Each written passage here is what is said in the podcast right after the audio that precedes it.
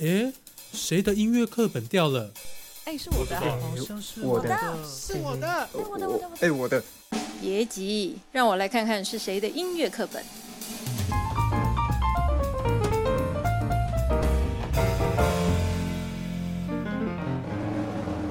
各位好，欢迎收听。哎，谁的音乐课本掉了？我是吴思翰。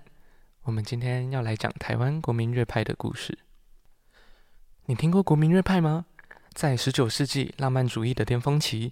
以人民为主体、高举民族文化认同与爱国意识的民族主义逐渐成熟，并且形成风潮。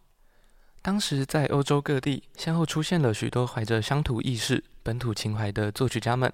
以母语本土神话传说，运用民间音乐素材，创作出具有乡土性的作品。并成功让带有民族色彩的音乐在国际上有一席之地，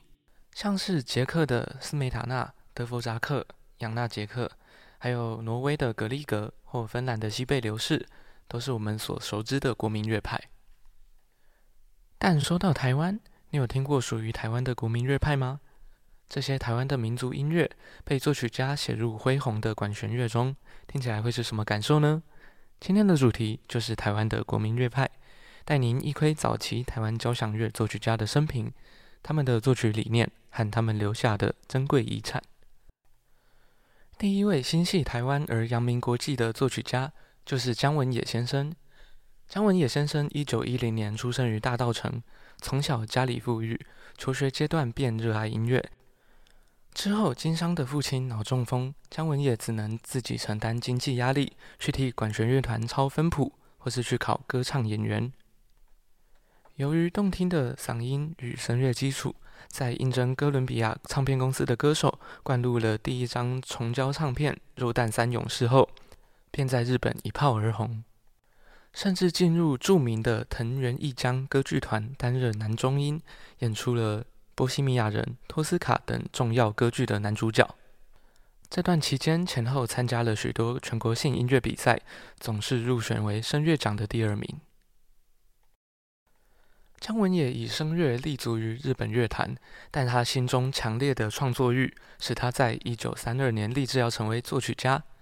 短暂的向几位日本作曲大师学习后，他靠着多听多看与对音乐的直觉天赋，透过抄谱自学作曲的和声对位技巧。一九三四年，随着东京的台湾同乡会组成乡土访问音乐团，他也跟着回到台湾巡回公演。这次的返乡带给他极大的感动与刺激，写出了第一首钢琴曲《城内之夜》和管弦乐作品《白鹭的幻想》。《白鹭的幻想》参加当年的日本全国音乐比赛作曲组，仍然是第二名。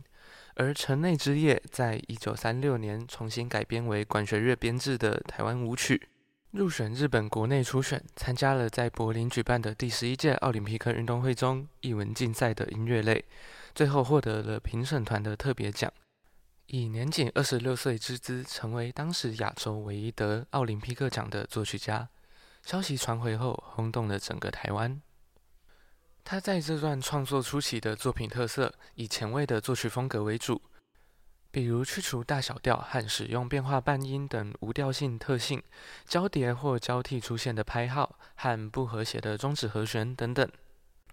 但在他的恩师俄裔美籍作曲家齐尔品的鼓励与感染下，渐渐往融合了中国民族特色、欧亚合璧的曲风发展。一九三六年六月中旬，齐尔品邀请姜文也一起到北平与上海参访。